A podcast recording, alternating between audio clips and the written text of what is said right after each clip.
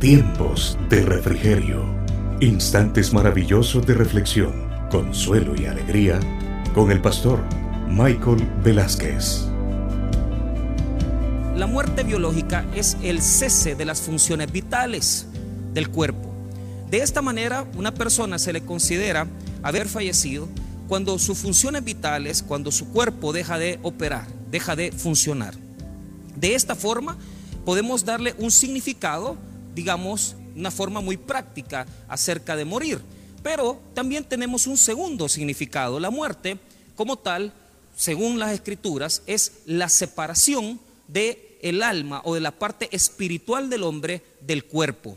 Cuando se separa la parte espiritual del hombre del cuerpo, se puede establecer que existe la muerte como tal.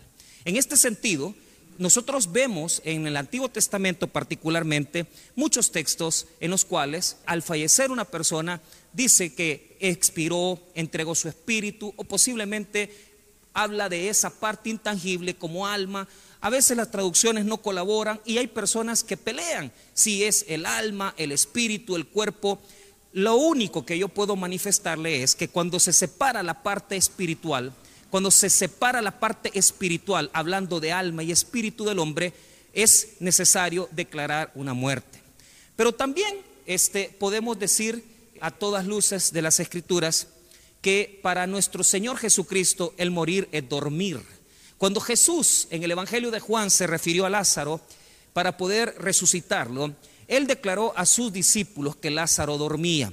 Y esta era una forma muy particular, porque cuando Jesús habla de morir, nunca dijo muere o que moría una persona, sino que siempre se refirió a ese momento de muerte como dormir.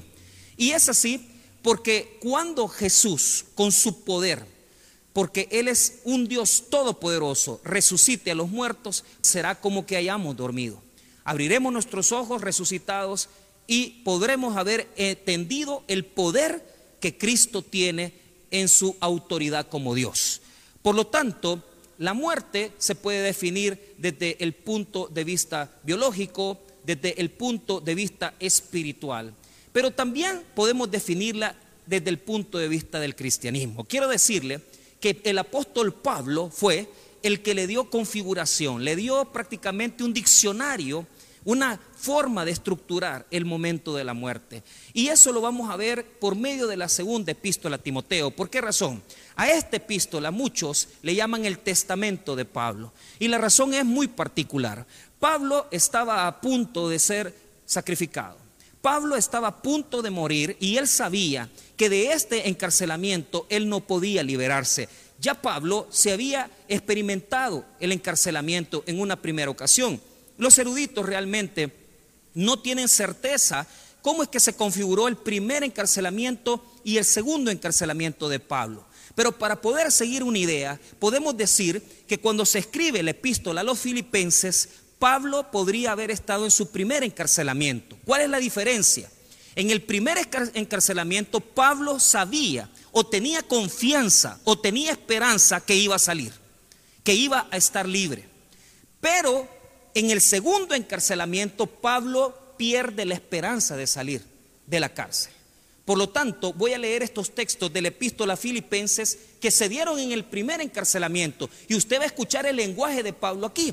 El lenguaje de Pablo en esta epístola es el lenguaje de una persona que tiene esperanza, de saber que va a poder salir, de saber que va a poder estar fuera de la cárcel y que va a estar con sus hermanos nuevamente. ¿Por qué razón?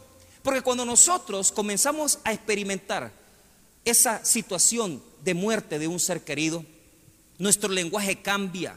Cuando a alguien se le da una noticia de una enfermedad crónica, cuando a alguien se le da una noticia de que está abregando con una enfermedad que posiblemente lo puede matar, esa persona va a cambiar muchos aspectos de su vida. Ahora, escuche primero en el primer encarcelamiento cómo Pablo habla muchas veces de que ya iba a salir, que ya iba a estar con ellos. Pero en este epístola en Timoteo, segundo de Timoteo, no. Veamos Filipenses 1.19, rápido. Vamos a leer Filipenses 1.19. Mire cómo él sabía que ya iba a salir. Escuche, porque sé que por vuestra oración y la suministración del Espíritu de Jesucristo, esto resultará en mi liberación. Pablo está muy esperanzado. Pablo tiene mucha confianza que va a salir de la cárcel, de este su primer encarcelamiento. Pero también podemos ver en Filipenses 1, 25 y 26 otra certeza que Pablo tiene de poder salir pronto. Escuche lo que dice Filipenses 1, 25 y 26. Y confiado en esto, sé que quedaré, que aún permaneceré con todos vosotros para vuestro provecho y gozo de la fe. Versículo 26. Para que abunde vuestra gloria de mí en Cristo Jesús por mi presencia otra vez entre vosotros. Mire qué interesante. Pablo tiene una expectativa. Pablo está expectante, Pablo sabe que va a salir, Pablo sabe y tiene fe o confianza que va a poder estar fuera dentro de poco. Pero un texto que nos da toda la certeza y la claridad, que realmente cuando se escribe Filipenses, él tenía expectativa de salida y en segunda de Timoteo la pierde, es Filipenses 2.24. Filipenses 2.24. Pablo dice, y confío en el Señor que yo también iré pronto a vosotros. Pablo está casi asegurando en fe y en esperanza que va a salir. Diferente en segunda epístola de Timoteo. ¿Por qué? Porque lo primero que vamos a notar es el lenguaje cristiano, el diccionario cristiano que tenemos para entender la muerte. El diccionario cristiano para entender la muerte. Y mire qué interesante. Pablo nos va a regalar en esta epístola cuando él está ya a punto de entender que ya no va a poder salir de la cárcel y que lo que va a suceder es que van a asesinarlo, él va a morir sacrificado y por lo tanto él ya no va a poder estar con sus hermanos, él ya no va a poder estar compartiendo con sus hermanos y notamos que la primera situación que está en segunda epístola a Timoteo es que él sabe y le pide a, a Timoteo que lo llegue a visitar con urgencia. Le dice a Timoteo, por favor Timoteo, ven pronto a verme. Eso lo vamos a ver después. Él dice, ven pronto a verme. ¿Por qué? Porque él sabía que estaba a punto de morir, a punto de estar sacrificado, a punto de entender la muerte. Ahora, que ya sabemos la diferencia entre Filipenses y Segunda de Timoteo, veamos las primeras palabras del diccionario de la muerte. Escuche lo que dice el versículo 6. Segunda epístola a Timoteo 4:6. Porque yo ya estoy para ser sacrificado. Primera connotación. Fíjese que es muy interesante. ¿Por qué razón? Porque nosotros a vivir, a estar en la vida, siempre lo vemos como una situación de existir, de vivir, de disfrutar. Para Pablo la vida era una cosa completamente distinta. Él sabía que después de la sentencia que le iban a dictar, tenía que ser asesinado, iba a ser sacrificado. Y por lo tanto utiliza una palabra que cuando revisamos el texto griego nos da como resultado que es una palabra que quiere decir espendomai, quiere decir derramar la sangre, derramar la sangre. Es algo muy importante, ¿sabe por qué? Porque hay muchas personas que en lugar de estar derramando su vida, de en lugar de estar derramando su vida por el Señor, lo que están haciendo es desperdiciando su vida. Esto es algo importante que señalar. No es lo mismo derramar tu sangre para servir a Cristo que derramar tu vida para servirle a los deleites de la vida. Por lo tanto, el mundo puede decir que están existiendo. El mundo puede decir que existes. El mundo puede decir que vives, pero para un cristiano la vida es completamente un sacrificio, porque nosotros sabemos que debemos de invertir nuestra vida en las cosas del Señor, particularmente en los cuales yo puedo gozarme es en los tiempos donde le he servido al Señor. ¿Por qué razón?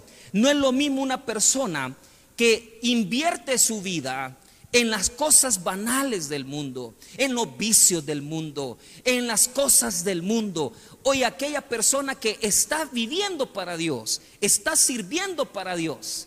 Y por lo tanto esto nos da la primera diferencia. La palabra espendomai quiere decir derramar.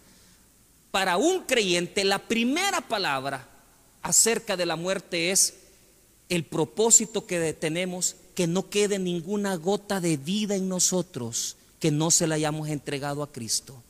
La última gota, hasta el último momento de tu vida, tú tienes que proponerte el servirle a Cristo. Si tu vida no tiene servicio al Señor, es una vida vacía. Si en tu vida no hay servicio para el Señor, es una vida sin sentido. Si en tu vida no tienes servicio para tu Señor, prácticamente estás existiendo, pero no estás invirtiendo tu vida en las cosas de Dios. ¿Sabe por qué? Porque los servidores de Dios sirven hasta la última gota de su vida. Los servidores de Dios servimos hasta el último momento que Dios nos presta aliento. Es lamentable que hayan hermanos, que hayan personas que tomen las cosas del Señor como que fuera un compromiso con el hombre. Esto no es un compromiso con el hombre, es un derramamiento de tu vida, es un derramamiento de tu vida, es entregarte por completo a Él, sin reserva alguna. Escuche bien, si tu vida está dedicada a tus situaciones personales, quiero decirte que comiences a cambiar, porque la vida del cristiano es sacrificio pero un sacrificio para gozo, un sacrificio para vida, un sacrificio para victoria, un sacrificio para elevar alabanza al Señor que tenemos, al único Dios que conocemos, a Jesucristo. Segunda palabra del diccionario cristiano de la muerte. Escuche lo que dice el versículo 6 nuevamente, porque yo ya estoy para ser sacrificado. Pablo sabía que ella iba a morir y necesita que Timoteo llegue a verlo porque quiere despedirse de él. Pero antes de eso va a utilizar otra palabra. Y yo quiero que diga conmigo, escuche bien, cuando alguien muere, nosotros podemos decir, ha muerto una persona, pero lo más hermoso es utilizar esta palabra, ha partido, ha partido a la presencia del Señor. Qué bonito. ¿Sabe por qué? Porque muchos de, de, nosotros no sabemos cuál es la diferencia entre morir y partir. Es muy distinto. ¿Sabe por qué? Porque el que muere no tiene esperanza. Porque el que muere quedó en ese lugar, porque el que muere ya no tiene más que hacer. Pero aquel que parte, que está partiendo, es porque comienza un nuevo viaje. Nosotros como hijos de Dios, nosotros como hijos del Dios Todopoderoso, cuando morimos vamos a existir y vamos a continuar nuestra vida, porque la promesa de Cristo es que seremos resucitados y que le veremos cara a cara. Escuche lo que dice Pablo en el verso 6 y el tiempo de mi partida, diga conmigo partida, está cercano. Pablo sabía que estaba a punto de morir. Esto le pasa a muchos que tienen enfermedades crónicas y que saben que van a morir dentro de poco. Y yo le invito a que si usted está experimentando una enfermedad crónica, una enfermedad dura, insuficiencia renal, cáncer, partida, la partida, es una partida. Y fíjese bien, cuando comenzamos a revisar esta palabra en el texto griego, nosotros encontramos que es la palabra análisis o análisis, como se quiera explicar. Es bien difícil, a veces queremos ser muy técnicos en las pronunciaciones y no se puede. Pero usted dirá, y pastor, ¿y esa palabra qué significa? Escuche bien, buscando, investigando esta palabra, partida, en el texto griego, he encontrado prácticamente cuatro significados diferentes, cuatro formas en que los griegos lo ocupaban.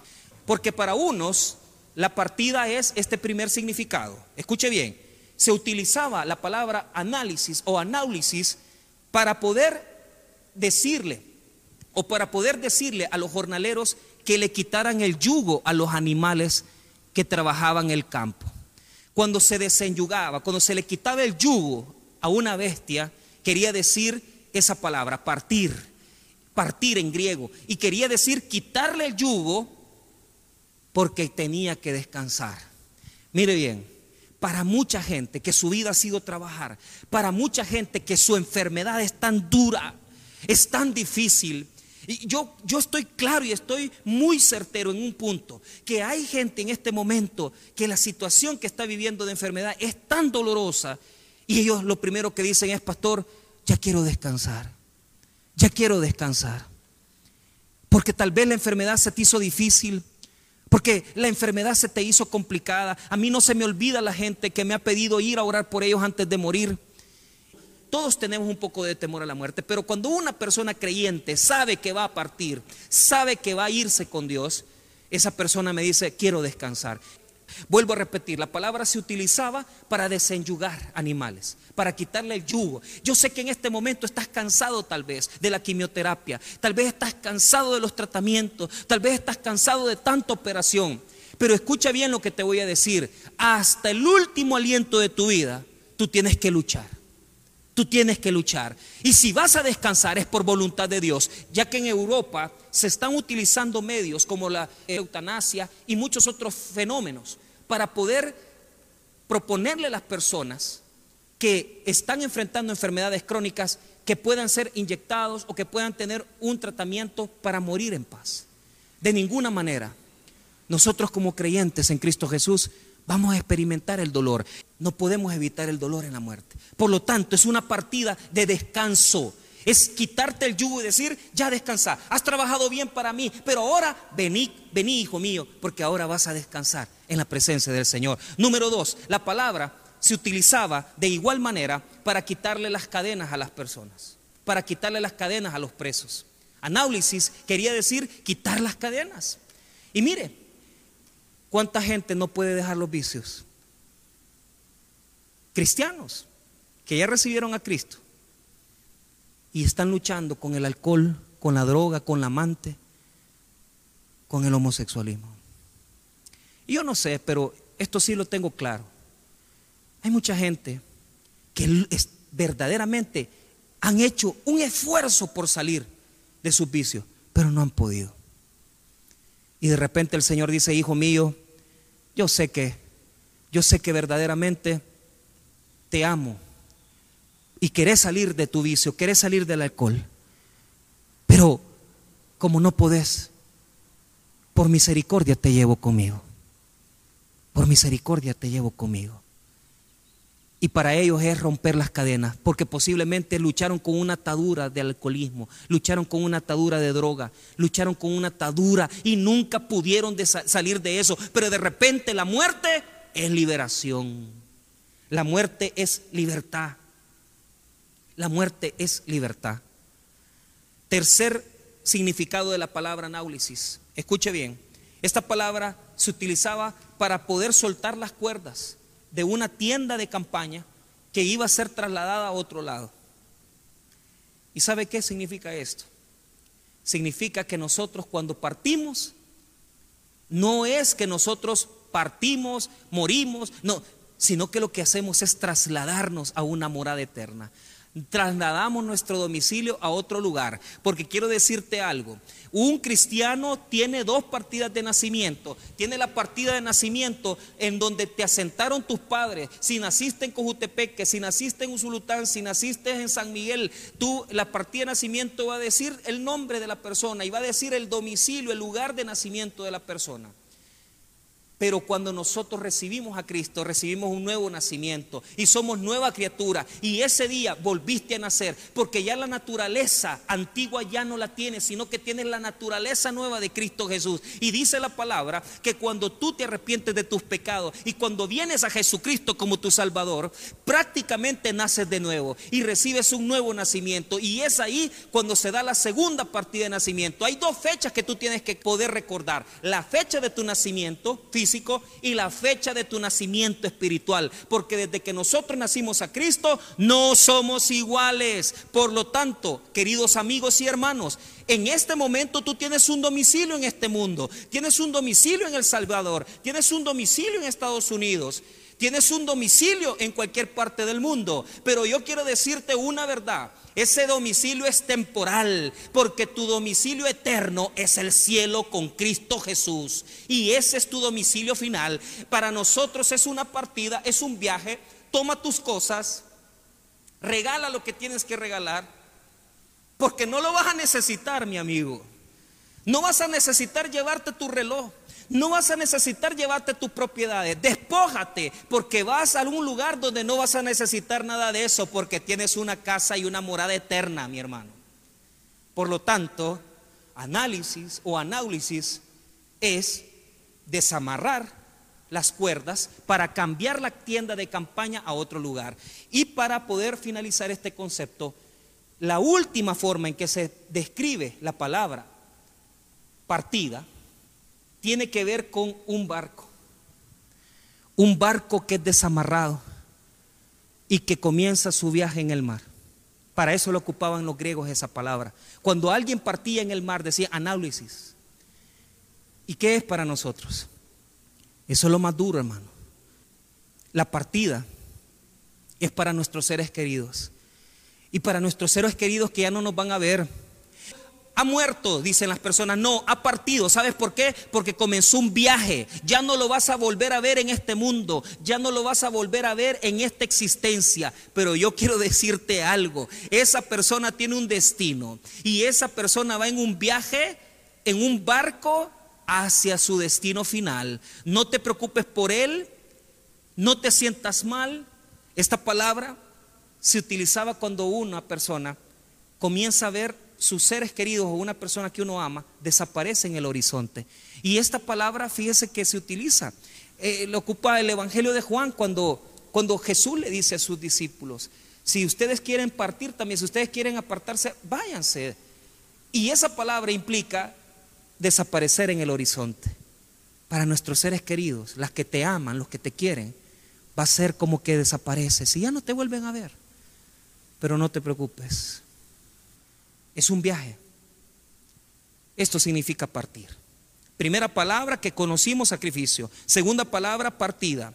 Escuche lo que dice el versículo. Este es el diccionario de la muerte. Este es el diccionario de la muerte. El versículo 7. He peleado la buena batalla, he acabado la carrera, he guardado la fe. He peleado la buena batalla, he acabado la carrera, he guardado la fe. ¿Por qué batalla? Cuando nosotros estamos en la, eh, a punto de morir. Fíjese que hay personas que ven con lamento toda su vida, ven con lamento toda su vida. No, para Pablo todas esas eran batallas ganadas. No hay tal cosa que mire que en mi vida yo tuve tanto problema, que yo tuve tanta dificultad. No, hombre, fueron batallas ganadas. Y eso es lo que Pablo está diciendo. Cuando uno va a morir, uno tiene que ir con un corazón definido. No llevar esa amargura de vida de decir, mi vida yo nunca fui feliz, en mi vida yo nunca pude hacer esto, nunca estudié. De ninguna manera. Fueron batallas ganadas. Yo luché, me esforcé, traté de hacer las cosas. Pero al final la batalla la he ganado. La palabra que utiliza el texto griego, la palabra agón, es la palabra que utilizaban los luchadores en el tiempo de Grecia y que peleaban hasta cansarse. Es una batalla que ha sido ganada. No es que te fue mal en la vida, no es que tuviste muchos problemas, no es que te embargaron la casa, es que estás peleando una batalla. Y escucha bien, cuando uno va a morir, uno no puede morir pensando en todas esas cosas que no hizo, no terminó. Usted diga, la batalla la he ganado. Luché, peleé, hice mi mejor esfuerzo, pero lo más importante es que nunca perdiste el deseo de pelear. Y ahora vas a partir. Segunda forma de poder ver esa muerte. Porque este son los, es el diccionario. Ahora, dice la palabra de Dios en el verso 7, he acabado la carrera. ¿Por qué? Porque Pablo había cumplido el propósito. Y yo te hago una pregunta. ¿Has cumplido el propósito de tu vida? ¿Has cumplido el propósito de tu vida? Porque esto es todo, todo lo que nosotros hacemos. Hay personas, mire, nosotros hemos conocido bebés que mueren a los tres meses, a los dos meses, al mes de nacidos. Y usted dice, es que este niño, no sé por qué nació, porque traía un propósito. ¿Y qué propósito puede tener un bebé de dos meses? Reconciliar la pareja, unir más a los esposos. Tal vez estaban peleando, tal vez estaban luchando, tal vez estaban gritándose, pero hasta el bebé que nace y vive solamente 30 segundos tenía un propósito. En la vida nosotros cumplimos un propósito. Murió la abuela, murió el abuelo, Estamos tristes, sí. Nos duele en el corazón, sí. Murió tu papá o tu mamá, sí. Murió tu hijo, sí. Le hago una pregunta, ¿cumplió el propósito? Cumplió el propósito. Nadie se va de este mundo sin cumplir un propósito. No nos morimos por viejos, no nos morimos por accidente, no nos morimos porque eso sucedió. Nos morimos porque Dios ya tenía el día establecido que ya habíamos cumplido el propósito. Y el propósito pudo ser haber creado tus nietos. Y el propósito pudo ser el que tú le hablaras de Cristo a alguien. El propósito pudo ser incluso que tú vinieras a este mundo a conocer la palabra de Dios. Cuando se cumple el propósito, se acaba la vida. Pastor, ¿y usted cuándo se va a morir? No sé cuándo me voy a morir, pero cuando termine mi propósito. Y esa es la diferencia. Los cristianos no venimos a este mundo solo a existir, venimos a cumplir el propósito que Dios nos ha establecido. Y si Dios ha puesto en el ministerio de un siervo de Dios, que no fallezca, sino que siga viviendo, va a vivir hasta donde Dios lo tenga establecido. Y si Él dice, ya estuvo suave, ya ganaste alma, ya predicaste, entonces te llevo conmigo, ese es el propósito de Dios. Por lo tanto, esta palabra tiene que poder impactar nuestras vidas. Nosotros hemos acabado la carrera. ¿Por qué? Porque nosotros venimos al mundo a cumplir un propósito divino. Y si cumpliste el propósito divino, puedes irte en paz, porque cumpliste para lo cual Dios te creó, te diseñó y te puso en este mundo. Y terminamos. Y mire lo que dice el versículo. He guardado la fe. Porque no se trata solamente, no se trata solamente de pelear la batalla. No se trata de cumplir el propósito sino de cumplir con las reglas que Dios establece. Y lo que dice Pablo aquí es, he vivido mi vida luchando, queriendo cumplir la voluntad de Dios. Y eso es lo más lindo. Esto es el diccionario de la muerte, el diccionario de la muerte. Ahora, preparativos para morir. Y finalizamos con esto, preparativos para morir. ¿Qué preparativos tengo que hacer?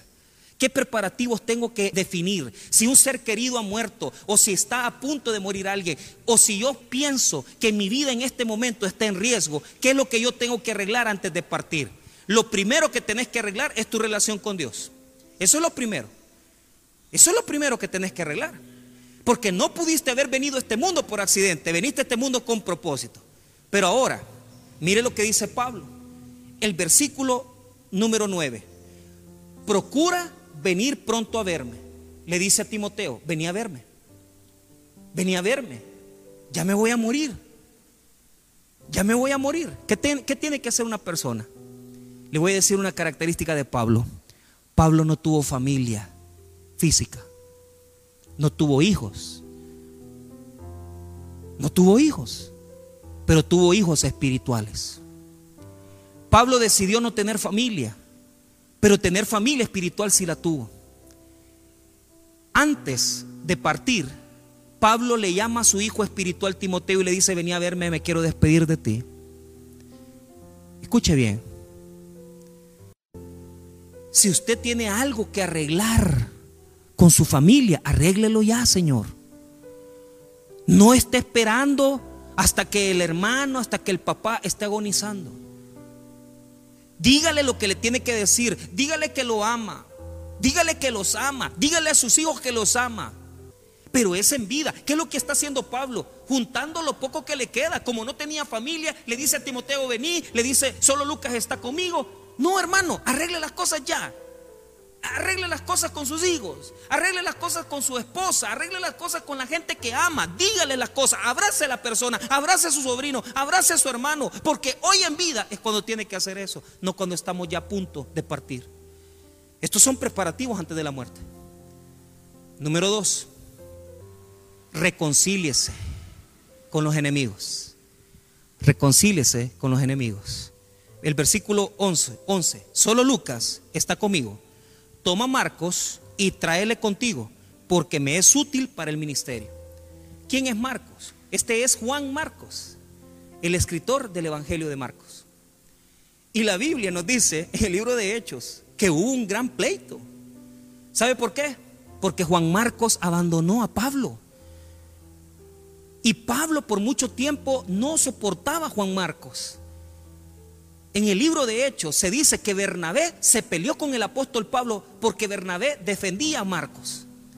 Pero Pablo decía, no traigas a este muchacho. Este muchacho nos abandonó en el primer viaje misionero. Pero Bernabé insistía en llevarlo. Y, se, hubo un gran pleito. La palabra en griego que ocupa para ese pleito era un pleito. Usted se imagina Pablo y Bernabé gritándose, ofendiéndose. Yo no sé qué. Pero la palabra en griego es tremenda. Un pleito fuerte por Juan Marcos. ¿Sabe qué? Por mucho tiempo Pablo pudo haber sido incluso eh, a estar enemistado con Juan Marcos. Pero antes de morir, Pablo, ¿qué es lo que hace? Traelo, trae a Juan Marcos. Ya habían reconciliado y habían hecho las paces. Si usted tiene algo, si usted tiene alguna espinita, si usted tiene algo que arreglar con alguien, reconcíliese con esa persona. Y váyase en paz y váyase tranquilo la muerte nos reconcilia, nos ayuda a reconciliar. Y por último, mire lo que dice el versículo 11, solo Lucas está conmigo, toma Marcos y tráele contigo, porque me es útil para el ministerio. 12, a Tíquico lo envía a Éfeso. Versículo 13, trae cuando vengas el capote, que dejé en Troas, en casa de Carpo, y los libros, mayormente los pergaminos. Mire lo que pide Pablo. Estaba en una celda fría, estaba despojado. Por mucho tiempo había resistido recibir ofrendas de algunas iglesias.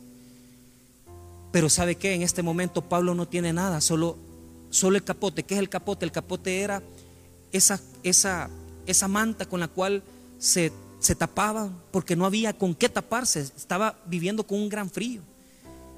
Y usted me va a preguntar, ¿y eso qué significa para mí, pastor, como preparativo final? Por mucho tiempo Pablo, cuando necesitó ayuda, nunca la pidió. Y si usted necesita ayuda, porque no conoce a Jesús, búsquela ya, búsquela ahora. No sea orgulloso, no sea soberbio, busque la ayuda de alguien que le pueda enseñar la palabra y arregle su situación con Cristo antes que sea demasiado tarde. Pablo reconoce que está en una situación crítica y le pide a Timoteo que le traiga con qué cubrirse. Ahora, si usted necesita a Cristo en su corazón, recíbale el día de hoy y acéptelo como Salvador personal.